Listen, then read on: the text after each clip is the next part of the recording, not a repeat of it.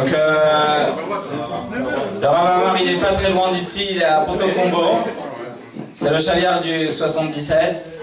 Donc, euh, Je suis sympa, tous les jours je regarde. Khazak. Bravo Karine, bravo. Elle suit tous les jours, Madame tous les jours, tous les jours vous pouvez suivre des cours de Torah sur Facebook, site internet aussi, eTorah. Donc euh, le Rav est très très actif sur, euh, sur internet. Et très intéressant. Et donc on le remercie d'être venu aujourd'hui ici pour tout. Et donc euh, voilà, on a, on a dit qu'on va parler sur euh, le thème apprendre à se connaître pour mieux transmettre. Donc voilà. On demande un peu de calme s'il vous plaît.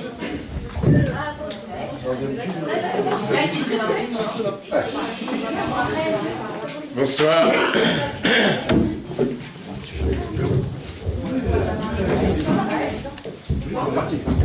Bonsoir, bonsoir. Mère. C'est vrai, je ne sais pas si une personne qui a dit qu'il me suit sur Facebook, je ne peux pas dire grand chose. Parce qu'elle pourrait après démentir si c'est vrai ou pas vrai. Mais en tout cas, c'est toujours un plaisir de venir ici à votre rabbin. Géré par mon collègue le Israël Assera depuis de longue date. La fête de Toubishvat est une fête importante.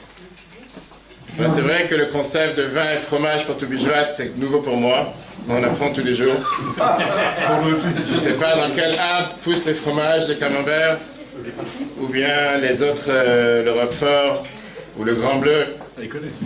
Mais la question qu'on va se poser ce soir tous ensemble, c'est tout d'abord, quel rapport nous avons avec les arbres? Pourquoi la Torah nous dit que l'homme est comparé à un arbre Qui est Adam et Tzadé. À la rigueur, j'aurais dit que si on veut se comparer à quelque chose, on ressent beaucoup plus aux animaux qu'aux arbres. Je ne sais pas s'il y a ici des gens qui défendent les droits des animaux. Non? D'accord. Mais la réalité, elle est qu'on ressent beaucoup plus aux animaux qu'aux arbres, mais on n'a pas tellement grand chose en commun avec les arbres quand on réfléchit un instant. On va partager ce soir ensemble, on va essayer de voyager ensemble, comme l'a dit le Rav Asseraf, justement. Parce que pour pouvoir comprendre pourquoi la Torah nous compare aux arbres, faut d'abord comprendre qui nous sommes. Et le grand malheur qu'il y a dans la société actuelle, et en général, c'est que beaucoup de gens se cherchent tous les jours, essayent de comprendre qui je suis, qu'est-ce que je fais sur Terre, quelle est ma mission, quel est mon rôle, quel est mon devoir, est-ce que je suis celui qui donne l'apparence de qui être, ou bien j'essaie de faire une image faussée de moi-même? J'essaie de donner une image qui n'est pas réellement qui je suis. Alors vous allez dire, quel est le problème? Pour madame qui a parlé tout à l'heure, beaucoup de femmes ont l'habitude de mettre du maquillage tous les jours, et c'est pas pour autant qu'ils sont faussés avec eux-mêmes. Le problème est qu'aujourd'hui on se masque, et beaucoup de gens disent on ne réalise pas qui est la personne qui se cache derrière le masque. Mais combien de gens vivent toute une vie derrière un masque? Pas le masque actuel, ou le masque de Purim. Un masque qui veut dire qu'ils se présentent comme des gens qui ne sont pas réellement, et que malheureusement, une fois qu'ils se rendent compte, c'est trop tard. Et ça, c'est le lien qu'on va essayer de voyager à travers ces sept fruits d'Israël, que là, Masseraf, mon ami, a, mentionné tout à l'heure. On va essayer de voir qu'est-ce que reflète l'olive, qu'est-ce que reflète la grenade, le blé, etc., etc. Mais ça, c'est pour après. Commençons dans le vif du sujet. Comme je dis, la Torah est tellement attentionnée aux arbres, à tel point qu'on te dit qu'on n'a même pas le droit de couper un arbre fruitier. Tous ceux qui construisent des bâtés Chabad, comme mon cher ami le Rav Israël, votre Chabad on a eu ce problème aussi avec un cerisier. Beaucoup de bâtés Chabad peuvent raconter comme quoi, juste en plein terrain, en pleine zone, il y a un arbre fruitier. Qu'est-ce qu'on fait? On a besoin du terrain, on a besoin de couper, on a besoin de faire quoi. Qu'est-ce qu'on va faire? La Gemara nous raconte dans la Gemara Babakar, à page 91b, comme quoi Rabbi Hanina, son fils est décédé avant l'âge, un jeune âge. Et la Gemara nous dit qu'il est décédé, pourquoi? Parce qu'il avait coupé un arbre fruitier, il avait coupé avant que cet arbre puisse grandir. Quelque chose qui est bizarre, qui nous frappe. On fait énormément attention aujourd'hui à ne pas couper les arbres fruitiers, comme je l'ai dit, on sait la fameuse histoire avec un collègue, un ami Ashler du Rabbi à Leeds en Angleterre, le Rav Angelafi, qu'il devait construire un nouveau Betravad. Mais malheureusement, en plein terrain, il y avait un arbre qui était monument historique. presque un monument à l'UNESCO. Il avait 150 ans, 200 ans. Et la municipalité ne aucune autorisation de couper cet arbre. Mais lui, il a ce terrain, il doit construire la synagogue. Il ne peut pas avoir un arbre en plein milieu de la synagogue, ça ne marche pas. On ne peut pas construire comme ça une synagogue. Il a essayé de faire tout ce qu'il peut pour couper cet arbre, pour essayer de parler. Personne ne voulait bouger quoi que ce soit. Et donc, comme tous les shluchim, on a l'habitude d'écrire au rabbi, il a écrit au rabbi, c'était dans les années 80, et il demande au rabbi que faire? Est-ce que je dois vendre ce terrain? Est-ce que je vais voir ailleurs? La municipalité n'est pas prête de bouger. Et la seule question que le rabbi lui demande, c'est est-ce que c'est un arbre fruitier? Maintenant, bien sûr qu'il connaît la halakha, il sait très bien qu'un arbre fruitier, on n'a pas le droit couper, il n'aurait même pas posé la question. Donc il répond au rabbi, non, c'est pas un arbre fruitier, c'est un arbre qui ne donne pas de fruits. Le lendemain matin, une tempête est passée et l'arbre s'est déplacé. Mais non, vous savez, il y a des fois qu'il faut marcher avec la municipalité et quand la municipalité ne veut pas comprendre, il y a des autres moyens. Pas forcément qu'il faut faire les choses dans la loi, on fait les choses dans la loi, mais ça c'est bon Dieu, c'est ce que les Français m'appelaient dans la télévision à longueur de journée la mère nature. C'est la nature qui a fait que c'est pas notre faute. Alors comme je dit tout à l'heure, si tu veux attacher là l'homme avec le blé, avec l'orge, ça nous donne à manger, les céréales, mais quel rapport avec l'arbre Tout celui qui a appris, je suis sûr que vous avez ici des cours sur Toubishvat, Shabbat, on a parlé longuement sur le fait que les fruits, on n'est pas censé vivre avec des fruits. Aucune personne vit sur des fruits. Par contre, on vit sur les céréales. On peut très bien vivre toute une vie sans manger de fruits. Je ne suis pas en train de faire la pub contre les 5 fruits et légumes par jour. Mais ce n'est pas obligatoire. La Torah considère que les fruits font partie de ce qu'on appelle des plaisirs. C'est pas une obligation, on peut très bien vivre sans fruits. Alors que les céréales, c'est quelque chose qu'on ne peut pas vivre sans. La Gemara nous dit la fameuse phrase qu'un enfant ne commence pas à parler jusqu'à ce qu'il a goûté le goût du céréal, le goût du blé. C'est quelque chose qui est beaucoup plus important.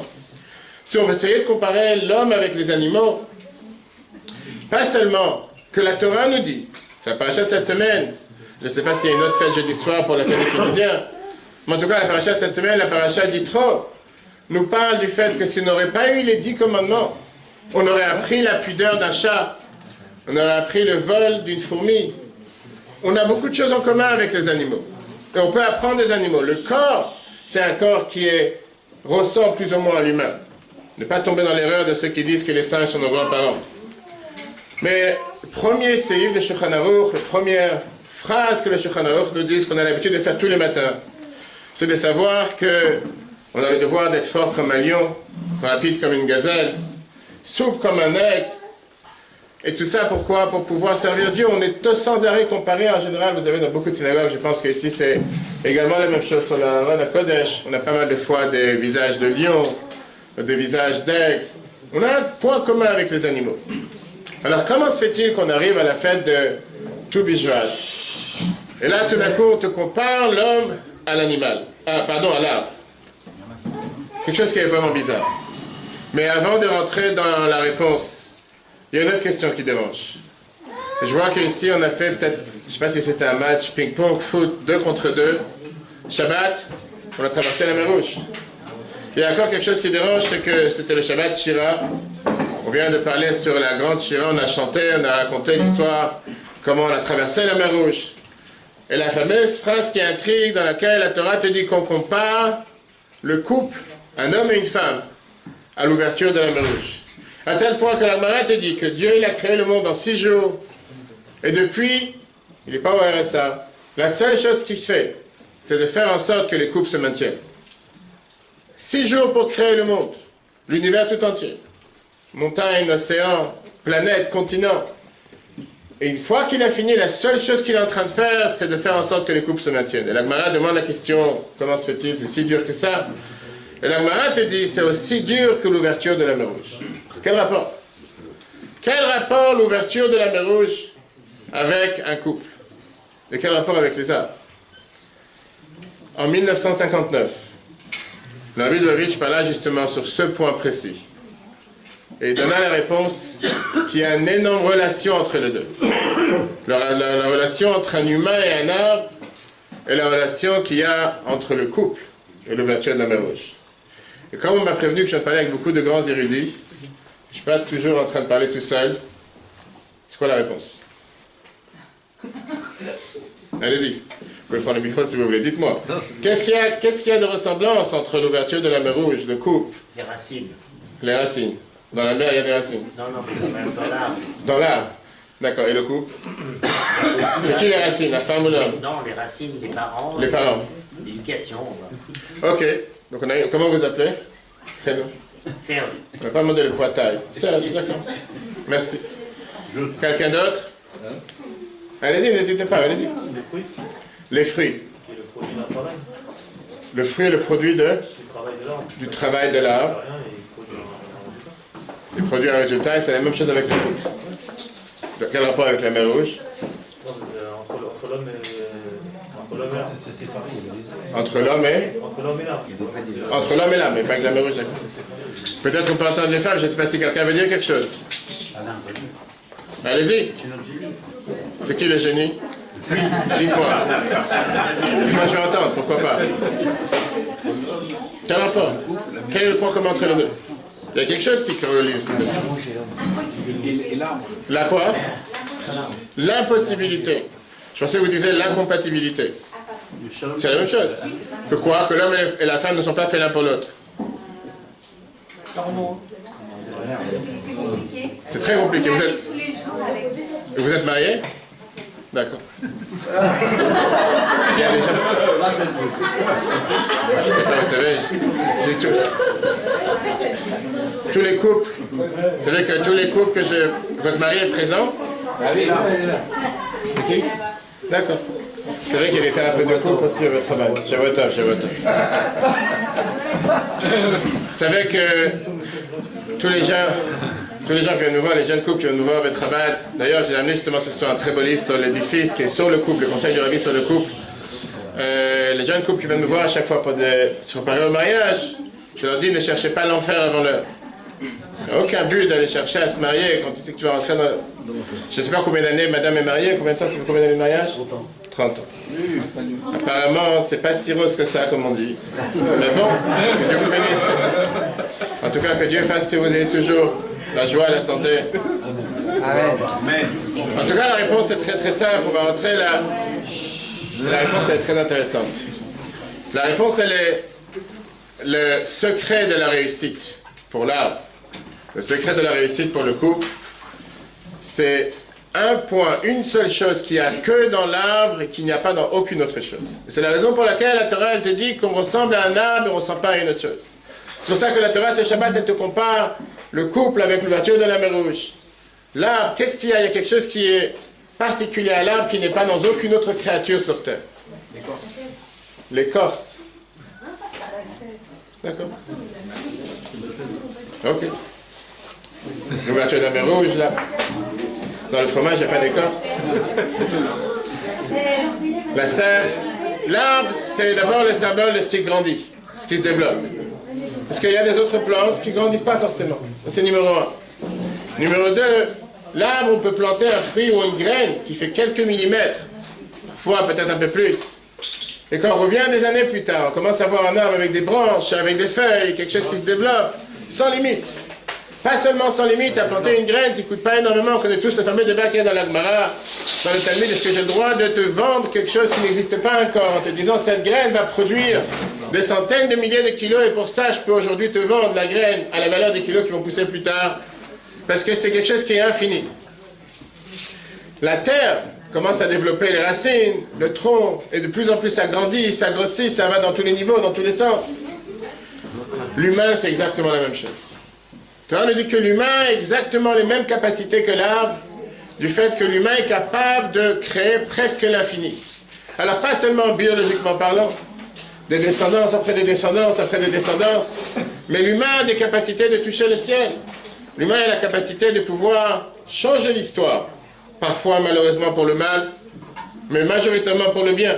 Que ce soit de créer des tours, créer le cannabis pour pouvoir guérir, créer des vaccins pour pouvoir guérir, sans fin, sans limite. Mais le point commun qui est entre les deux, c'est un point qui est beaucoup plus profond. Le point commun qu'il y a entre les deux, c'est le fait que pour que la graine puisse donner naissance, pour que l'arbre puisse donner ses kilos de fruits sans limite, il y a une condition préalable. Que si on passe cette condition, on est garanti de ne pas pouvoir réussir. Et la hein? L'eau? L'eau. Non. L'eau. Non. Non. Non plus. La lumière non plus. La- Hein? J'ai pas entendu. J'ai pas entendu. Respect, l'arbre il respecte la terre. D'accord. Le nutriment. Hein? Le début, le commencement. Le début c'est quoi? Alors L'air. L'air. Le planter dans la terre, le planter dans la terre. Planté dans la terre, mais il y a quelque chose d'autre. Continuez, c'est bien. Il y a une manque de choses.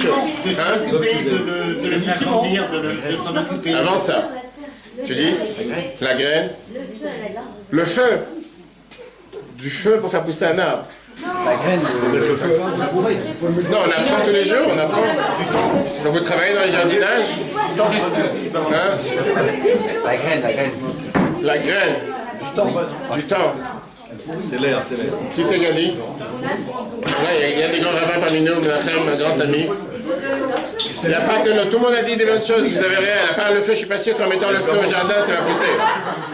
Hein? Une fois que ça a brûlé, hein, ça... Une fois que ça a brûlé, ça pousse. Non, ça améliore, c'est mes abeilles là. Tu brûles la graine, Pas avant. loin, non, pas la Pour la main de, la main de le l'homme, coupe. pour, le, Une fois qu'on s'est déchiré, ça commence à pousser. Pour la main de l'homme. La main de l'homme.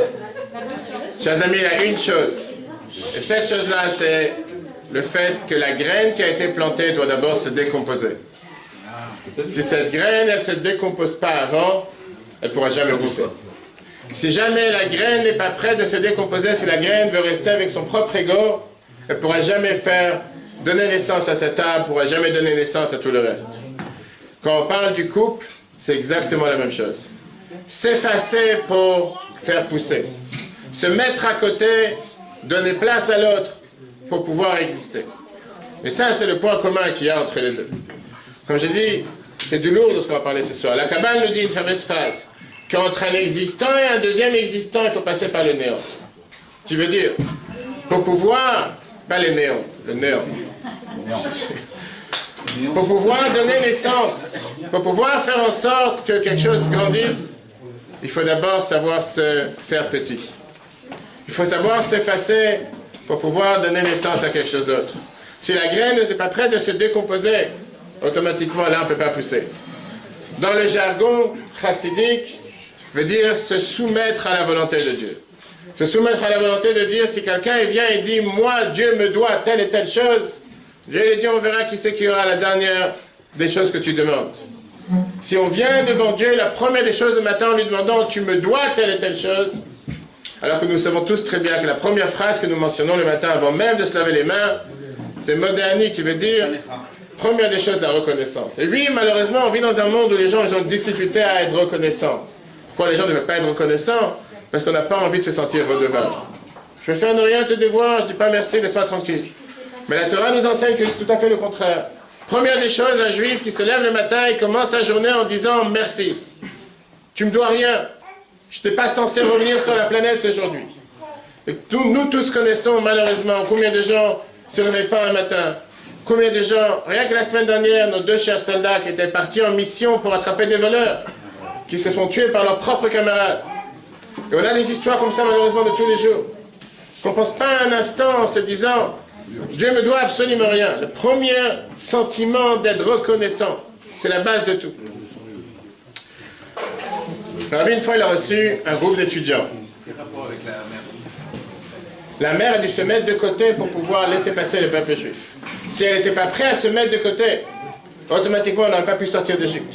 Il fallait que la mer devienne néant. La mer, que tout son but, c'est d'être mouillé, d'être liquide, d'être humide, d'être présent. Fallait qu'elle se mette de côté, laisser la place aux autres pour pouvoir faire la sortie d'Égypte. Sans ça, la mer n'aurait pas pu exister, on n'aurait pas pu sortir. L'homme a reçu une fois un groupe de- d'étudiants. Ils sont venus le rencontrer, c'est des questions qui dérangent.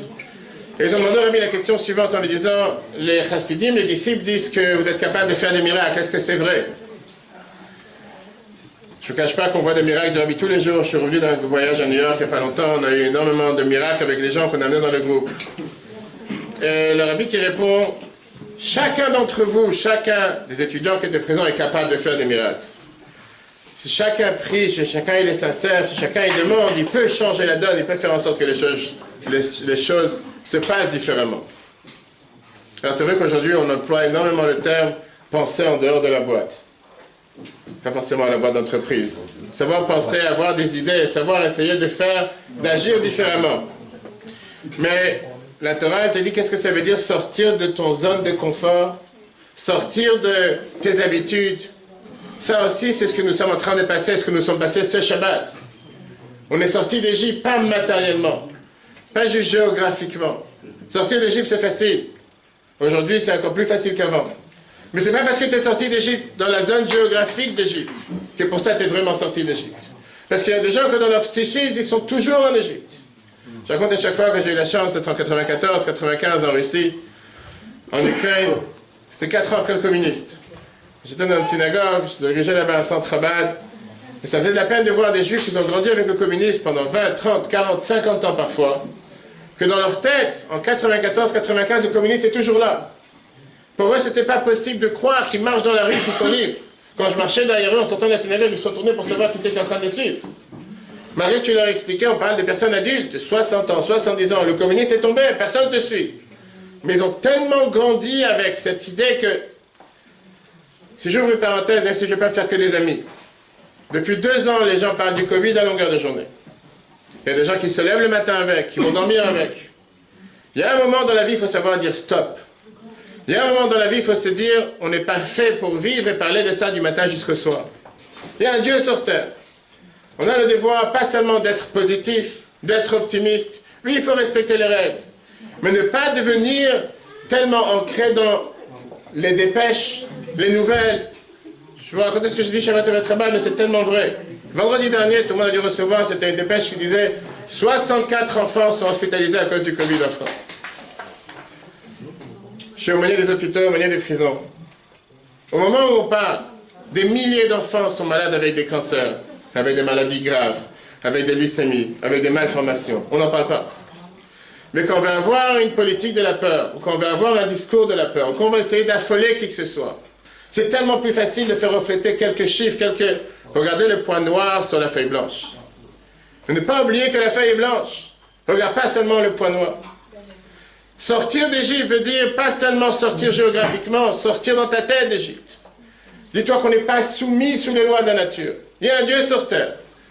Le peuple juif en est la preuve. Depuis 3000 ans d'histoire, on a réussi à surmonter tous les défis, toutes les difficultés, inclus ces difficultés que chacun peut avoir dans sa vie personnelle ou à niveau global. La nous raconte que Rabbi Zera, quand il a dû partir de Babylone en Israël, il a voulu commencer à apprendre le nouveau, le Talmud Babli. Mais c'était tellement différent quand il avait appris la Gemara, le Talmud Babli, qui est une manière d'apprendre, et le Talmud Yerushalmi, qui est une deuxième manière d'apprendre. Il a dû, si on peut dire, oublier tout ce qu'il a appris d'abord pour pouvoir apprendre quelque chose de nouveau. Ça ne veut pas dire que quand on veut apprendre quelque chose, il faut oublier. Mais c'est encore une fois l'idée de pouvoir mettre de la place à ce qu'il a fait avant pour pouvoir apprendre, pouvoir dévoiler, pouvoir évoluer, pouvoir avancer. Et c'est exactement la même difficulté qu'on peut retrouver dans le couple. Une des raisons majeures qu'il y a aujourd'hui pour les divorces, et malheureusement chez beaucoup de jeunes couples, pas forcément chez des couples qui sont avec 30 ans de mariage, c'est que chacun il vient vers le mariage avec un plan dans lequel il a tout imaginé. Il a tout réfléchi. Il sait exactement comment son couple va se passer, comment sa femme va se conduire, comment son mari va se comporter. Il a tout établi. Le problème, c'est que le lendemain du mariage, il rencontre une autre personne. La personne avec qui il s'est marié, c'est pas la personne avec qui il a planifié qu'il allait se marier. Peut-être que dans le réel, dans la carte, tout est la même chose. Mais dans la vie de tous les jours, les choses ne se passent pas exactement comme on s'imagine. Que faire à ce moment-là? Et la majorité se dit, bah, si c'est comme ça, je suis prêt à t'aimer à condition que ça va comme mes conditions, comme mon plan. Le jour où c'est pas comme j'ai planifié, j'ai plus envie de t'aimer. la Torah te dit que le message numéro un, c'est de savoir si je suis prêt à vivre avec quelqu'un d'autre, savoir se sacrifier pour, pour se rapprocher. Savoir faire un effort, pas seulement un effort envers l'autre. Et comme je t'ai fait un effort, comme les gens aiment bien répéter, donnant, donnant, il faut que tu fasses un effort envers moi. Savoir mettre mon ego de côté pour le bien de l'autre. À ce moment-là, on est garanti que le couple peut se maintenir.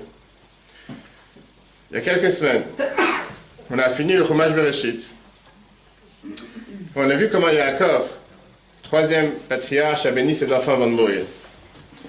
Tout le monde a appris les différentes bénédictions, les différentes tribus, mais il y a quelque chose qui nous dérange avec la manière comment il a parlé à son premier fils. Tout le monde sait quelle est la joie qu'un parent a quand il a un enfant, premier enfant, le Bechor, premier-né. Prenons la phrase que Jacob il emploie face à son fils Réhouven. Chapitre 49, verset 3-4. Et Jacob lui dit la phrase suivante. Réhouven, Bechori ata Réhouven, t'es mon premier-né. Kochi vereshetani, t'es ma première force. Yataset veyetera, c'est celui qui a le double force. Et qu'est-ce qu'il lui dit? Pachas kamaim altota, impétueux comme l'eau. Automatiquement, tu vas pas être celui qui va pouvoir avoir tous les honneurs. Pourquoi? Parce que tu es celui qui était mélangé dans la couche de ton père. Comment on va tout de suite expliquer Rouven, qui était le premier-né. Le Chachamim Nosage nous explique qu'il était celui être censé être les Kohanim, être les grands prêtres. Celui qui devait avoir, la, pas seulement la prêtrise, mais devait être la royauté, les rois du peuple juif. Et toute cette descendance de Réhouven aurait dû être, les rois du peuple juif devaient descendre de la tribu de Réhouven, les Kohanim de la tribu de Réhouven. Mais la Gemara nous dit que le fait que Réhouven a agi 50 ans avant, pour être exact 47 ans plus tôt, pas comme il fallait, avant de mourir, la dernière phrase que son père lui dit, bénédiction, tu ne mériteras pas d'avoir ce que tu aurais dû avoir. Ça, c'est la phrase qu'on dit à un enfant avant de partir de ce monde. Ça, c'est ce que la Torah nous dit, c'est une bénédiction. Alors, la Torah nous dit que oui, Rouven, il va rester comme le premier-né. Je ne sais pas si tout le monde sait de quoi je parle, c'est quoi l'histoire, mais je vous la rappeler rapidement. 47 ans en arrière, quand Rachel est décédée, et elle a été enterrée sur le chemin de Ephrat, à Bethléem, Israël, Jacob, il vivait dans la région, et à ce moment-là, Reuven, il est parti se mélanger dans la tente de son père. À l'époque, les gens vivaient dans des tentes. Rachel nous explique en nous disant que quand Rachel est décédée, Yaakov vivait dans sa tente. Il y avait un lit pour lui, un lit pour Rachel. Et le jour où Rachel est décédée, Yaakov s'est dit maintenant je vais déplacer mon lit avec la servante de Rachel, qui est Bila. Reuven, qui était le premier-né de Léa, la sœur de Rachel, il s'est dit ça c'est pas possible. Ça c'est une provocation, ça c'est une honte à ma mère. Pour qui il se prend pour aller maintenant dormir avec la servante de ma mère, la servante de sa première femme, qui n'était même pas censée être sa femme. Au départ, il devait se marier, il s'est marié avec Léa, pas avec Rachel. Et donc il a décidé de sortir le lit de la tente de Bila et la mettre avec sa mère, qui était Léa. Puisqu'il a fait ce changement, il a pu bien faire. Parce que la Torah nous dit ici, c'est mélangé dans la couche de son père. 47 ans plus tard, au dernier jour, les dernières phrases que son père bénit les douze tribus. Il vient et lui rappelle en lui disant, impétueux comme l'eau, tu seras peut-être le premier-né, mais tu ne pourras pas être ni la prêtrise, ni les Kohanim, ni les rois du peuple juif, ça c'est plus pour toi. La Torah ne dit pas qu'il a dit quelque chose d'autre. La Torah ne nous dit pas qu'il a donné une bénédiction, la Torah dit ça c'est la bénédiction qu'il a donnée à son fils. Tout le monde demande la question. Tu ne pouvais pas dire quelque chose d'autre? Que Dieu nous en préserve quand quelqu'un se sépare d'un proche, dernier instant, il réunit toute sa famille pour bénir ses enfants. C'est la seule phrase qu'il dit à son premier-né. Il n'a rien d'autre à lui dire. Ça a l'air plutôt d'une malédiction qu'autre chose. Ça a l'air d'une phrase tellement dure. Imaginons-nous à l'instant se mettre à la place de Rouven, qui sort de son père et se dit, où est ma bénédiction? Comment se fait-il que Yaakov, le troisième des patriarches, qui nous dit, la Torah nous dit comme quoi tous les enfants, les douze tribus étaient tous parfaits, Rouven, on ne voit pas la bénédiction ici. On a tous lu ce paragraphe il y a quelques semaines. Quelle est la réponse? Sur le rabbin. On a lu ce paragraphe, Vaïchi, tout le monde l'a lu. Comment est-ce possible qu'il n'a pas reçu une bénédiction? Aidez-moi. Tu peux répondre? Tout le monde dort. Je sais pas, pour toi, à 9h, les gens sont déjà en train de dormir. Non? C'est pas quelque chose qui est frappant? Vous avez lu la paracha Alors? Vous avez lu la paracha, vous avez dit c'est pas grave. De toute façon, c'est pas mon fils que j'en ai à faire. Pas grave. Qui veut répondre à telle question? Où est la bénédiction que Jacob donne à Rouven Personne Il lui a donné sa bénédiction ici plutôt qu'il l'ait plus tard. Faut qu'il l'ait dans son avant. Donc Donc il a... ça se répercute sur chacune de ses générations, sa punition. Il l'a maintenant, comme ça, après c'est fini, le reste de la génération correcte. Donc mets-toi à la place de Rouven. Tu ressors de chez Yaakov.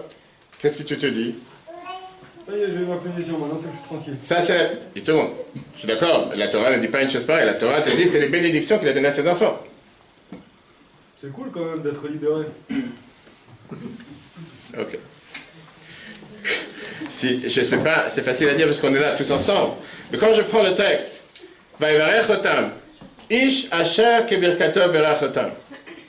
Yaakov les a bénis, il a béni les douze tribus, il a béni les douze enfants, chacun en fonction de sa bénédiction. La Torah ne dit pas à un moment que un il a puni, l'autre il a maudit, et les autres il a béni. La Torah dit que c'était douze bénédictions pour tous. La Torah dit que c'est bénédiction, c'est certainement des bénédictions. Qu'est-ce qui s'est passé avec Rouven 200 ans plus tard? Si on avance dans la Torah, on sait qu'au moment où on a dû rentrer en Israël, il y a eu encore une fois un partage bizarre entre les douze tribus. Il y a eu deux tribus ennemies qui n'ont pas voulu rentrer en Israël, qui ont préféré rester de l'autre côté du Jourdain. Et les autres qui sont rentrés faire la guerre. Et là, à ce moment-là, il y a eu encore une fois le même débat. On s'est battu en disant, mais quoi? Ah, vos frères vont aller faire la guerre et vous, vous allez rester ici parce que vous avez besoin du pâturage pour vos, animaux. C'est pas juste. Allez faire la guerre avec vos frères. Et à ce moment-là, qu'est-ce qu'ils ont répondu? La même chose, on n'est pas là pour se dédouaner de notre rôle. On veut faire ce qu'il faut faire. On va venir faire la guerre. Mais on préfère rester vivre ici à l'extérieur. Encore une fois, la Torah nous parle de ce même personnage au passage. Le Zohar nous dit que quand Yaakov il a dit la phrase impétueux comme l'eau, ça faisait allusion justement à ce qui allait se passer des générations plus tard. Que c'est pas juste maintenant l'histoire qui s'est passée à 47 ans. Non, c'est ce qui va se passer plus tard aussi. Encore une fois, avec Rouven, il y a quelque chose qui ne va pas, qui n'est pas clair. Alors ce soir, si on peut se permettre, on va faire un peu une psychanalyse de notre cher Rouven. Comment il est né, Rouven? Il y a quelqu'un qui s'appelle Rouven ici? Non? Moi, on ne va pas froisser personne. Ah, ok. Peut-être qu'ils savaient qu'on allait parler de ça pour ça. Si on comprend comment Reuven est né, on va comprendre la réponse à cette question. Rappelons-nous au départ que Reuven est un personnage que toute sa vie se demande qui je suis. Qu'est-ce que je fais sur Terre? Quelle est ma mission sur Terre? Est-ce que je suis telle personne ou telle personne? Au départ, Léa a été remplacée pour Rachel. Au départ, Yaakov ne devait pas se marier avec Léa. Au départ, il a travaillé, c'était pour Rachel. Malheureusement, il s'est fait avoir par son beau-père. Je pas dit que c'est le cas pour beaucoup, beaucoup de personnes. Mais son beau-père, c'était un. Rachel qui est venue, au départ, Yaakov, il n'avait aucun amour pour Léa. Léa n'était pas aimée, la Torah nous le dit. Ce n'était pas la femme qu'il aimait. Et malheureusement, Yaakov a été déçu, a été trompé. Et le soir du mariage, c'est Léa qui est arrivée. Le lendemain, quand Yaakov s'est rendu compte d'une chose pareille, Yaakov va voir Léa, va voir Lavan, le père de Léa, et lui dit Comment tu as pu faire une telle chose? La fameuse réponse qu'il donne c'est pas la norme ici, on ne donne pas la plus jeune avant la plus âgée. Et la Torah termine en disant Juste après ce mariage avec Léa, Yaakov aimait aussi Rachel beaucoup plus que Léa. La Torah continue. Dieu a vu que Léa n'était pas aimée, il lui a ouvert son ventre, elle est tombée enceinte. Mais Rachel était stérile. Léa a donné naissance, est tombée enceinte, elle a donné naissance à un garçon. Et comment elle nomme ce garçon? Elle lui fait porter le poids lourd de ce qui vient de se passer lors du mariage. Elle dit la fameuse phrase Réhouven, regardez, j'ai eu maintenant un garçon. Elle dit que puisque Dieu a vu, Dieu s'est rendu compte que je ne suis pas aimé, je suis haï. Maintenant que j'ai un garçon, mon mari va m'aimer. Je ne sais pas si on se rend compte, si vous allez voir un thérapeute de couple, ou n'importe quel psychologue, ou n'importe quelle personne sur Terre, vous lui racontez vos antécédents, et vous lui dites que votre père s'est marié avec une femme qu'il n'aimait pas, qu'au départ il ne voulait pas de vous, vous êtes arrivé ici par accident. Et vous dites, mais c'est tout à fait normal que ta vie est totalement ratée pour les générations à venir. Pour ça, on paye 75 euros si plus, et c'est pas remboursé par la Sécu. Mais ça, c'est ce qui se passe avec cette personne. Mettons-nous dans la tête de Rouven, qu'est-ce qu'il doit croire cet enfant? Cet enfant, qu'est-ce qu'il s'imagine? C'est la Torah qui nous dit toutes ces phrases. Ce n'est pas, des phrases qu'on invente, la Torah dit ces phrases. Alors c'est vrai que d'être plus âgé dans la famille, c'est parfois difficile. C'est vrai que le premier-né, c'est toujours celui par lequel les parents ils vont créer leur expérience pour savoir comment agir avec les autres enfants. Mais dans ce cas-là, c'est pas juste que Rouven est le premier-né comme un premier-né normal, on va dire. C'est un premier-né qui a ce fardeau d'avoir dans son ADN les plus grandes difficultés du couple de son père qui n'était pas si clair que ça. Que la Torah n'arrête pas de te dire, oui, il vit avec elle, mais en vérité, il aime l'autre. Lui, il a eu un enfant, mais il aime, le sa première femme avec laquelle il aurait dû se marier. Sans arrêt, on dirait que c'est un enfant qu'on n'a pas voulu. Vient le Zohar. Le Zohar continue en te disant, en menant aussi, le Rachaim leur ramène la même chose, que Léa est tombée enceinte la première nuit après le mariage, qui a eu Reuven. La Torah nous dit c'est la raison pour laquelle l'importance de penser que quelqu'un est là pendant les relations conjugales. C'est énormément important parce que ça, ça te fait descendre quel type de neshama, quel type d'âme on peut faire descendre pour l'enfant qu'on va avoir. J'ai mis l'histoire qu'il racontait une fois avec le rabbi de Côte. On lui a demandé une fois, est-ce que tu sais c'est qui ton enfant? Et il a répondu, oui, je sais avec quelle pensée je l'ai fait venir sur terre, donc je sais qui il est. La Gemara nous dit, c'est pour ça qu'on fait attention quelle pensée on a, comment on se prépare, pas seulement physiquement, mais mentalement, émotionnellement et spirituellement. Le Zohar te dit que la première nuit, Yaakov, qui était ensemble avec Léa, c'était peut-être que physiquement. Mais spirituellement, mentalement, ses pensées, il était avec Rachel. Et donc dans les mots du Zohar, c'est la raison pour laquelle quand plus tard Yaakov va bénir les enfants, les douze tribus, on sait très bien ce qui s'est passé avec Yosef. Yosef qui est l'enfant de Rachel, merci. C'est qui qui a répondu? Merci pour être réveillé. Yosef qui est l'enfant de Rachel. La Torah nous dit à ce moment-là qu'il bénit les enfants de Yosef, qu'Ephraim, que, que, que euh, Ephraim et Menaché, pardon, ils sont Kérouven et Shimon Que Ephraim et Menaché, tes deux enfants à toi, ils sont considérés à moi comme mes vrais premiers-nés. À cause du fait que dans la réalité, même s'il était marié avec Léa, mais en réalité, il était dans sa tête attaché à Rachel. Alors, chers amis, la question, c'est une question qu'on se pose tous. Parce que toute sa vie, Reuven, il a été perçu comme quelqu'un qu'il n'est pas. Oui, il était le Bechor.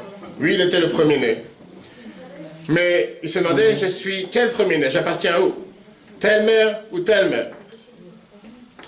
C'est vrai que dans la vie de chacun d'entre nous, Yaakov n'était pas en train de punir notre cher Reuven. Il était en train de lui donner la plus grande bénédiction. Et la plus grande bénédiction qu'il était en train de donner à Reuven, il était en train de le conforter. Il était en train de lui donner une clé pour être garanti de réussir toute sa vie. Et pas seulement Reuven, mais à travers lui, nous tous les enfants du peuple juif, puisque nous sommes tous les enfants de Yaakov, comme la Torah nous dit. Parce que dans la vie de chacun d'entre nous, c'est une énorme bénédiction de savoir qui nous sommes. Mais c'est une plus grande bénédiction de savoir qui nous sommes pas. Je veux dire, savoir qui je suis, c'est bien. Mais savoir quel rôle je ne dois pas jouer, qui je ne dois pas aspirer d'être. Parce qu'il y a certaines choses que Dieu attend de moi, et il y a certaines choses que Dieu n'attend pas de moi. Vouloir me faire passer pour quelqu'un d'autre toute ma vie, c'est ne pas remplir la mission que Dieu m'a accordée depuis le départ. Parce que je n'ai pas le temps pour tout. Ou je me focalisais sur ma mission, ou je me focalisais sur la mission de l'autre. Ou je me fais passer pour un autre, mais à ce moment-là me tromper soi-même. Ou bien je préfère ne pas être pour quelqu'un d'autre, mais travailler sur quel est mon devoir, quel est le rôle, quelle est la mission que Dieu m'a donnée dans la vie de tous les jours. Ça, c'était le cadeau que Dieu, que Jacob a donné à Rouven quand il est arrivé sur terre. Combien de fois arrive que pendant des décennies, des gens essayent d'être qui ils ne sont pas. Combien de fois ça arrive qu'on voit ça dans le travail Des gens que pendant des années, ils essayent de travailler, de s'investir dans un métier, et après ils se rendent compte que ce n'est pas pour eux. Peut-être qu'ils ont investi des années pour apprendre à l'université tel et tel diplôme, telle et telle carrière. Et combien ici présents peuvent témoigner que quand on leur demandait, quand ils avaient 15, 16, 17, 18, qu'est-ce que tu vas faire plus grand? Et quand on voit le film 30 ans, 40 ans plus tard, ça n'a rien à voir avec ce qu'ils avaient prévu pas seulement de reconversion, de changer avant Corona, après. Dans la vie de tous les jours, combien de gens vont se martyriser, vont se sacrifier pour faire tellement d'efforts pour faire une chose, et plus tard dans la vie, on voit qu'ils font quelque chose qui est totalement différent, et qui sont épanouis, qui sont heureux. La bénédiction de Jacob, et c'est la bénédiction qu'on donne à chacun de nos enfants, c'est d'avoir cette tranquillité d'esprit, de savoir de s'accepter qui nous sommes. Cherche pas à être l'autre. Ça ne veut pas dire que les femmes ne peuvent pas mettre du maquillage. Mais savoir aimer nos enfants pour qui ils sont, pas pour qu'est-ce qu'on attend que les autres disent qu'ils doivent devenir. Savoir s'aimer son couple avec les qualités que le mari a, que la femme a, et ensemble créer quelque chose de nouveau. Pas parce que c'est ce que la société dit, ce que les voisins disent, que les autres font, mais qui tu es réellement? Quelles sont tes capacités? Quel est le don que Dieu t'a donné? Il n'y a pas une personne sur terre qui n'y a pas un don particulier que personne d'autre a. Puisque c'est la raison pour laquelle que Dieu a fait que nous sommes tous différents. Contrairement à tous ce qui sont les animaux, et c'est la raison pour laquelle on n'est pas comparé à l'animal, les animaux c'est par chaîne. Vous pouvez aller dans un troupeau, vous voyez 100 vaches, ils sont tous les mêmes. Vous n'avez pas de différence. Oui, celui qui gère les animaux, il pourra peut-être comprendre la différence entre les deux, mais loin, on ne voit pas la différence. Comment se fait-il que Dieu il a fait en sorte que des parents peuvent avoir 2, 3, 4, 5, 10 enfants, il n'y en a pas un qui ressemble à l'autre? Je parle maintenant physiquement parlant. Comment ça se fait que quand tu vas fabriquer des bouteilles de coca, ou tu vas fabriquer des habits, ou tu vas faire n'importe quelle chose sur terre, des fleurs, sont tous les mêmes. Tu vas dans un champ, il n'y a pas une différence. Comment se fait-il que quand Dieu a créé n'importe quelle autre chose sur terre, la seule chose qu'il a créée en tant qu'une seule, une copie, pas deux, l'homme, l'humain. Pourquoi il ne pouvait pas créer dix mille humains, exactement les mêmes? Pourquoi les arbres sans différence? Pourquoi les plantes, il n'y a pas de différence? Qu'arrive à l'humain, une seule personne. Génétiquement modifié. Génétiquement, ça c'est aujourd'hui, en 2022. La réponse que la Torah nous donne, du fait que Dieu te dit que chacun d'entre nous doit se dire Bishvili Nivra Le monde a été créé pour moi. Pas pour l'autre. Pas pour faire passer pour un autre. Pas pour faire ce que l'autre y fait. Pas pour vouloir être l'autre. C'est tellement plus facile à ne pas faire ce que je dois faire et m'occuper de ce que l'autre fait. Mais dans ce cas-là, je suis perdre ma mission, je suis perdre mon temps, je suis de perdre ma vie. Y avait une femme intelligente qui a dit une fois la phrase suivante. J'ai arrêté de m'inquiéter à ce que les autres y pensent de moi quand j'ai réalisé que la majorité des gens ne savent même pas ce qu'ils doivent penser d'eux-mêmes. C'est vrai que Aristote, que tout le monde connaît, a dit une phrase que la seule manière de pouvoir éviter les critiques sur Terre, ne fais rien, ne dis rien et sois rien. Chacun d'entre nous a une mission sur Terre. Le rabbi Yosef Yitzhak de Lubavitch, le sixième rabbi de Chabad, le beau-père du rabbi, on vient de faire sa la semaine dernière, Yudjvat, raconte une merveilleuse histoire en 1944.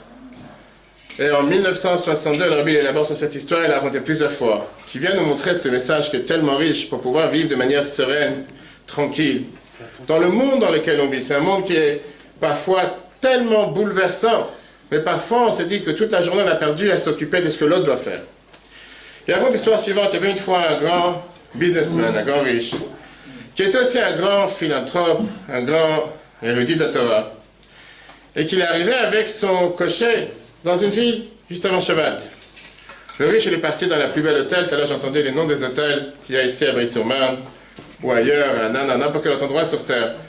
Parti dans les plus belles hôtels qu'il y avait dans le village. Et son cocher, il est parti dans une motel. Je ne sais pas s'il y avait une étoile. Les deux sont partis se laver pour se préparer pour Shabbat. Et après, ils sont partis pour aller au Bet pour aller à la synagogue, pour aller faire la fila du soir. Dans la route, notre cher milliardaire, il voit un carrosse avec des chevaux qui sont empêtrés dans la boue. Malheureusement, il n'a plus pendant des jours la neige, le froid. Le riche, qui a un bon cœur, cœur très généreux, s'il voit une autre personne en détresse, il va essayer d'aider. Essayer de sortir les roues de la boue, essayer de faire en sorte qu'il bouge. Mais comme c'était quelqu'un qui était très intelligent dans les finances, dans les affaires, mais dans sa vie de tous les jours, il n'a jamais eu affaire avec un carrosse, sortir une route, ce c'était pas son truc. Il sait même pas comment s'y prendre, dit comment attraper, il sait pas, il sait pas quoi faire. Il n'a jamais fait ça de sa vie. Il essaye de se battre contre eux en tirant une chaîne, le carrosse, la roue, mais à la place, c'est ses pieds qui s'enfoncent dans la boue. Je vous rappelle qu'il est habillé habits de Shabbat pour aller à la synagogue. Il n'est pas du tout prêt à faire un tel travail. Il tombe par terre une fois, il tombe une deuxième fois. Il a voulu aider, mais malheureusement, il n'a pas aidé. Pas seulement qu'il n'a pas réussi à faire sortir ce carrosse de la boue, mais lui a s'enfoncé aussi dans la boue. C'était la catastrophe totale. Finalement, il arrive à moitié blessé, à moitié brisé, tout sale, à la synagogue vendredi soir, avec son habit de Shabbat, le riche du quartier que tout le monde connaît, mais malheureusement ça n'a pas marché. Ni il a réussi à sauver le carrosse de la boue, ni il a réussi à arriver proprement comme il fallait pour être prêt ce vendredi soir à la synagogue. En attendant, son cocher, qui était celui qui était censé faire ce travail, il était aussi dans une autre hôtel. Lui, il n'avait pas, pas rencontré ses carrosses dans son chemin. Il arrive à la synagogue, parfumé, habillé, et il est le premier arrivé, il commence à dire des psaumes. À la synagogue, il voit des gens, comme il avait l'habitude à l'époque, dans ce petit village, qui venaient pour pouvoir être invités, ils n'ont pas offert Shabbat ni quoi que ce soit. Il avait une nature très généreuse, mais il n'avait pas les moyens du riche. Mais sa nature, c'était assez un très bon cœur. Et donc, quand il va voir ces gens qui viennent arriver à la synagogue, il va dire, vous, vous passez ce soir le repas de Shabbat, vous allez manger. Venez manger avec moi, venez à la maison. Il ne s'est pas posé la question qu'à la maison, il n'y a pas beaucoup à manger. Il n'a pas prévu d'inviter qui que ce soit à la maison ce soir. Mais il avait un tellement bon cœur, il voulait inviter tous ces gens. À la fin de la prière, votre cher ami le riche, que c'est son rôle d'inviter les gens, parce que c'est lui qui avait les moyens de pouvoir le faire. Il va voir chaque personne qui est dans la synagogue, il dit alors où vous allez manger ce soir? Fait désolé, on est déjà invité. La deuxième personne, on est déjà invité. Et il se rend compte que le, carrosse, il n'a pas sorti de la boue. Son costume, c'est David Shabbat, je ne sais pas s'il pourra les nettoyer au, pressing. Invité pour Shabbat à la maison, il n'a pas. Ce qu'on dit dans la Megillah, il est rentré à la maison, Avel Vachafoui Roche. Totalement en deuil, la tête baissée, il s'est dit, je ne sais pas ce que je fais sur terre. Alors que notre cher ami qui est rentré à la maison avec tous ses invités, il arrive à la maison. Il n'y a pas à manger pour tout le monde. Ne peut pas pondre à manger pendant Shabbat. C'est pas comme aujourd'hui, on a la chance de pouvoir faire quelques téléphones, appeler à votre rabat une heure avant Shabbat, j'ai pas quoi manger, et tout d'un coup, il faut fabriquer du nulle part pour livrer pour quelques personnes. Ça ne marchait pas. Alors que lui, il avait eu l'expérience depuis plus de 20 ans à sortir des carrosses qui sont enfoncées dans la boue. Mais il n'a pas réussi à le faire. Le rabbi, en racontant cette histoire, fait passer ici un message qui est tellement riche pour la réussite de chacun d'entre nous. La leçon, elle est que chacun d'entre nous a une mission sur terre que Dieu nous a confiée, qui est une mission unique à toi et pour personne d'autre. Et tout le temps que tu t'occupes à te casser la tête, te soucier de faire ce que l'autre doit faire, ta mission, tu ne la fais pas. Pas seulement que ta mission, tu ne la fais pas, mais vouloir imiter l'autre, tu ne la fais pas non plus. Parce que tu n'as pas la mission de l'autre, tu n'as pas les forces de l'autre, et tu ne peux pas faire ce que l'autre a été destiné à faire. Et ce n'est pas ton devoir. Chaque personne est unique. Chaque personne a son rôle sur Terre. Chaque personne a une mission unique. Rabbi Zouché d'Anipol avait dit la fameuse phrase J'ai pas peur quand je vais arriver dans le ciel qu'on me demande la question Pourquoi tu n'as pas été comme Moshe Rabbeinu? Pourquoi tu n'as pas été comme Abraham? Par contre, si on me demande cette question, je vais la réponse Je suis pas Moshe, je suis pas Abraham. Mais j'ai peur qu'on me demandera une autre question Pourquoi tu n'as pas été Zouché pourquoi tu n'as pas été la personne pour laquelle je t'ai envoyé sur terre? Pourquoi tu n'as pas rempli la mission et le devoir que tu devais remplir? Comme j'ai dit tout à l'heure, le problème de vouloir faire ce que l'autre fait. Est-ce que... Si vous ne connaissez pas la mission. Ça, c'est pour la prochaine fois. Tout de suite, on n'a pas fini. Le problème de vouloir faire ce que l'autre doit faire, c'est deux choses. Tout d'abord, j'essaye d'être quelqu'un que je ne suis pas. Et donc, je perds le temps de remplir la contribution que Dieu m'a demandé de mettre sur cette planète, qui est seulement moi qui peux la faire et personne d'autre. Et deuxièmement, comment je peux réussir à faire quelque chose qui n'est pas mon devoir? C'est pas mon rôle sur terre. Tous les vendredis soirs, dans les synagogues, on a l'habitude de chanter la fameuse phrase Veshambrou bene Israël et Shabbat, juste avant la Hamida, après Ashkivenu, surtout chez les Sfaradim. Il y avait une fois un grand débat entre le Rabbi de Liad, du Morazaken, et le Rabbi Levi Yitzhak de Baditchev. Rabbi de Baditchev disait la fameuse phrase que quand les Juifs du monde entier disent Veshambrou vendredi soir, on ne peut pas s'imaginer quel expo, quel grand marché se passe dans le ciel. Les anges sont émerveillés d'entendre des Juifs qui disent une telle phrase. Alors nous savons tous, vous savez, le Sidour Telat Hashem, on voit comment la phrase de Rabbi Moazakan a écrit dans les Sidour, mais on ne la dit pas. Alors Rabbi Levi Yitzhak, il a voulu lui dire pourquoi tu ne dis pas une telle phrase C'est dommage, regarde la commission qui se passe dans le ciel, regarde tout ce qui se passe, c'est merveilleux en disant une telle phrase. Que le Moazakan qui lui répond la phrase suivante Pas sur chaque exposition il faut être. Pas à chaque mariage il faut insister. On ne peut pas être à chaque restaurant, on ne peut pas être à chaque fête. Il faut choisir quelle est sa mission sur Terre. Le message il est énorme parce que c'est pas facile de pouvoir surmonter cette épreuve, ce désir de vouloir être quelqu'un d'autre. De vouloir avoir ce qu'ils ont, de vouloir faire ce qu'ils font, Mais le plus important, comme la Gemara Psachim, page 22, nous dit, que Shem Shekibalti Schar ala Drisha, car Kibalti ala Prisha. De la même manière que j'ai reçu une récompense pour ce que tu m'as demandé de faire, j'ai aussi reçu la même récompense pour ce que tu m'as demandé de ne pas faire. Parce que dans la vie de chacun d'entre nous, une vie qui peut être avec beaucoup de difficultés, le plus important, c'est de remplir la mission. Et pour répondre à la question qu'a demandé le rabbin Gilles, alors c'est quoi notre mission? La mission, elle est très simple. Très simple si elle paraît compliquée, mais elle est encore plus simple du fait que chacun d'entre nous a certaines choses dans lesquelles on a des difficultés à mettre en place. Pour une personne, c'est se lever le matin pour venir à l'office. Pour une autre personne, c'est avoir un cours de Torah une fois par semaine.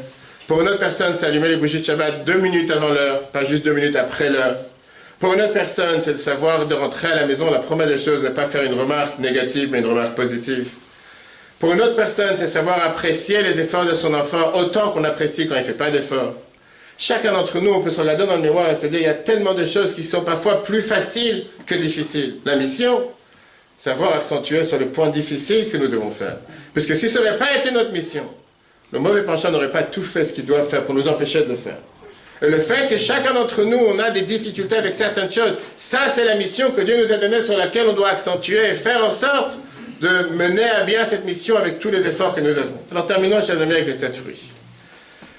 Combien de fois on arrive pour rentrer dans un endroit? Je ne parle pas ici du maître abad. Et quand tu rentres dans cet endroit, tu vois des gens qui sont super sympas, chaleureux, tu regardes avec un grand sourire. Mais quand tu commences à connaître ces gens-là, tu vois que c'est des gens les plus bizarres sur Terre. Alors, j'aurais pas dit l'hypocrisie française, mais presque. Je dis parfois l'exemple des hôtesses de l'air, que dès que tu es assis, ils viennent avec le grand sourire, qu'est-ce que je peux faire pour vous, qu'est-ce que je peux m'inquiéter pour vous? C'est vraiment des gens qui te connaissent depuis des années, qui sont prêts à tout faire pour toi. Mais le moment où le masque n'est pas sur le nez, ils vont venir t'insulter pendant 20 fois. Comment se fait-il et comment agir face à de telles personnes? Ou bien ceux qui sont le contraire? Des fois, tu rencontres des gens qui ne sont pas du tout sympas quand tu les rencontres la première fois, qui ont l'air très durs. Et que parfois, avec quelques patience ou apprendre à les connaître, c'est les gens les plus sympas sur Terre. Les gens les plus beaux sur Terre. Viens le 15, le 15 Shvat, Hamisha Shvat, et nous donne la, leçon suivante. Pourquoi la Torah nous demande de mettre les fruits en avant, comme on a commencé au départ? La Torah, vient te dire que ça, c'est la raison des sept fruits avec lesquels la terre d'Israël a été bénie. Comparons les fruits avec les humains. Vous voyez tout à l'heure qu'on ressemble à Adam et Sassadé, l'homme, il est comme l'arbre des champs. Premier fruit, c'est les olives. Imagine-toi un fruit tellement agréable à toucher, encore plus agréable à manger.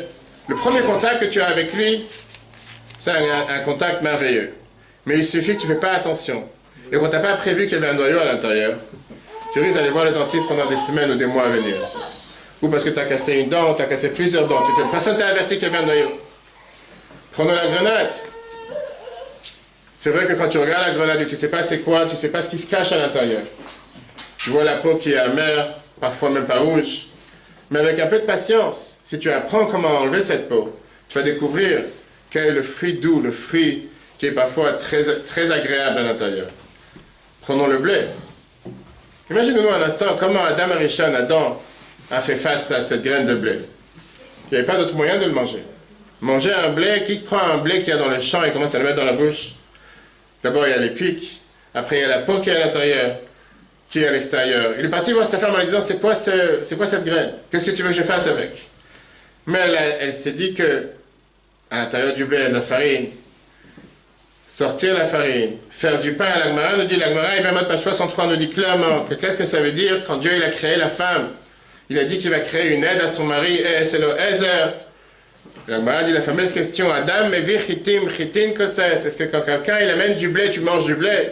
Tu manges pas du blé capable de donner à ta femme un kilo de blé, du vrai blé.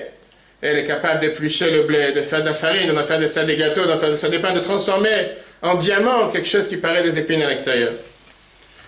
Le rabbi te dit que ça, c'est l'exemple pour chacun d'entre nous. Chacun d'entre nous, parfois, on a un enfant qui a l'air d'être ce qu'on appelle un blé, qui veut dire une graine dure. Et parfois, malheureusement, beaucoup désespèrent sur cet enfant. Parfois, on se dit, il va rien sortir de lui. Il n'y a aucun espoir avec un enfant pareil. Si on avait su qu'il est comparé au blé, que peut-être au départ, ça a l'air de l'extérieur quelque chose qui est bizarre, quelque chose qu'on ne peut rien faire avec. Mais on ne va pas désespérer. On va trouver des moyens originaux. On va trouver des moyens comment faire en sorte de sortir de ce blé le plus beau pain, le plus beau pain, le plus beau gâteau. Que ce soit les chalos, que ce soit n'importe quel goût. À ce moment-là, on ne va jamais, jamais désespérer. Pareil, celui qui a un enfant qui est parfois comme une olive. Il doit se rappeler que l'olive, lui, c'est un beau fruit. Et si parfois il y a un noyau dur à l'intérieur, notre devoir, c'est de trouver le professionnel qui est capable de faire sortir le noyau dur et garder le fruit. Alors aujourd'hui, avec les olives, c'est très facile, on a tous les appareils qu'il faut pour enlever l'olive et garder les fruits. Mais avec un enfant, c'est pas si facile que ça. Mais ne pas jeter l'enfant, ne pas jeter le, le fruit avec le noyau. Ne pas se dire que puisqu'il est difficile, puisqu'il n'y a pas d'espoir, puisqu'on m'a dit que tu peux rien sortir de cet enfant, automatiquement le jeter ensemble avec le fruit. Tout à l'heure, quelqu'un il a parlé sur le tronc. Je ne sais pas si c'était de quel côté, quelqu'un il a parlé sur le tronc de l'arbre, on a demandé le rapport avec l'homme et l'arbre. Alors je termine avec cette histoire. Il y avait une fois un groupe de tzadikim, un groupe de justes, qui sont partis dans la forêt, ils ont vu des paysans en train de couper des bois. Et ils ont vu comme quoi ils coupent les petits bois, ils mettent des tas de petits bois, des petites branches ensemble. Et un des tzadikim qui était dans la forêt, il s'est dit il y a quelque chose de bizarre ici. Il a vu que les branches d'arbres ou les petits troncs ne sont pas forcément égaux, bien coupés au millimètre près. Il a vu qu'ils sont posés, entreposés les uns à côté des autres, mais ils ne sont pas collés l'un à l'autre. Et il a vu qu'il y a seulement un paysan qui était capable de mettre des dizaines de morceaux de bois, d'arbres, collés les uns aux autres, ça faisait vraiment un tas le plus parfait sur Terre. Il a dit, je comprends pas, tous tes camarades qui sont ici en train de couper du, bois toute la journée, les bois sont pas vraiment collés, il y a des morceaux qui vont dans tous les sens. Comment tu as réussi à faire en sorte que tous les bois que toi tu as coupés, ils sont tous collés les uns vers les autres, sans distinction, ils sont vraiment entreposés de la plus belle manière? Le cher paysan donne la réponse suivante. Il a dit, vous savez que dans les bois en général, tout celui qui se promène dans la forêt, il y a plusieurs épines, parfois il y a plusieurs branches, il y a plusieurs pics, qui font en sorte que quand tu mets plusieurs morceaux de bois côte à côte, ils ne peuvent pas se coller. Parce que chacun il a des branches, des épines, des, morceaux qui sortent, qui font que les bois ne se collent pas. C'est tout à fait normal, ça c'est le bois. Mes amis, qu'est-ce qu'ils font? Ils essayent de faire ce qu'on appelle de l'élagage avec les différentes branches, les différents morceaux, et ils essayent de faire en sorte que les bois soient le plus lisses possible. Mais il n'y en a aucun qui sera vraiment lisse. Parce qu'ils n'arrivent pas à se coller. Un bois, c'est pas quelque chose de naturel. Alors, C'est quelque chose de naturel, c'est pas quelque chose qui dépend de l'humain. Il va pousser d'un côté de l'autre que tu ne pourras pas être droit. Il fait, moi, j'ai une autre solution. Quand moi, je vois qu'il y a un qui a un petit morceau qui a poussé de l'autre côté et qui n'est pas droit, et je veux que celui, le bois qui est à côté, soit apte contre euh. Ce que je fais, je fais un trou dans le deuxième. Et en faisant un trou dans le deuxième bois, à ce moment-là, je peux les emboîter les uns dans les autres et deviennent totalement unis. Rappelons-nous ce qu'on a vu au départ. Que si on veut pouvoir vivre ensemble, que ce soit dans le couple, que ce soit dans les arbres, il faut savoir laisser la place à l'autre pour pouvoir exister. Si on est capable de se rabaisser, de se faire un trou, de se faire une dent, de se faire minimiser, de se mettre de côté pour l'autre, à ce moment-là, on est garanti de réussir. Si on est capable, dans le couple, dans l'éducation et dans la société en général, accepter l'autre tel qu'il est, ça ne veut pas dire qu'on a le droit de fermer les yeux face aux erreurs de l'autre. Mais la Torah te dit pourquoi l'homme a été comparé à l'arbre qui est Adam et Tzadeh. Personne n'est parfait sur terre, mais personne n'est aussi imparfait. Personne n'a pas une mission sur terre qui n'a pas le devoir de remplir que celui est capable de le faire et personne d'autre peut le faire à sa place. On est dans cette fête de Hamisha, Sabishvat, tout Bishvat. Chacun d'entre nous doit prendre cette leçon. Comment être heureux, remercier Dieu du cadeau qu'il nous a donné d'avoir confié une mission, nous confier cette mission dans laquelle, quand on se lève le matin, se dire Dieu a décidé aujourd'hui que ce monde ne sera pas le même sans moi. Dieu a décidé aujourd'hui que ce monde ne peut pas exister sans ma mission sur terre. Parce que si jamais j'aurais été en trop, il ne m'aurait pas envoyé sur terre. Et le fait que Dieu a confiance en moi, le fait que Dieu a cette confiance en me confiant cette mission, que seul moi peut le faire, personne d'autre, faisons en sorte de lui demander de nous donner toutes les forces pour réussir dans cette mission. Pas seulement de se travailler soi-même, mais comme les arbres, faire aussi des fruits. Faire des fruits qui soient doux, pas des pas des arbres qui n'ont pas de fruits. Influencer son entourage, sa famille, la société et le monde entier. Et quand chacun met son devoir, quand chacun fait sa mission, le monde entier deviendra un monde meilleur avec la venue du Mashiach. Très bonne soirée à tous. Merci à tous. Merci à tous qui nous sur. Cours en replay sur l'application eTora, eTorah, sur Google Apple, sur Spotify et tous les autres podcasts, comme Madame a dit qui suit. Et je pense que c'est un message important pour chacun d'entre nous. Et si vous avez des questions, n'hésitez pas, avec grand plaisir.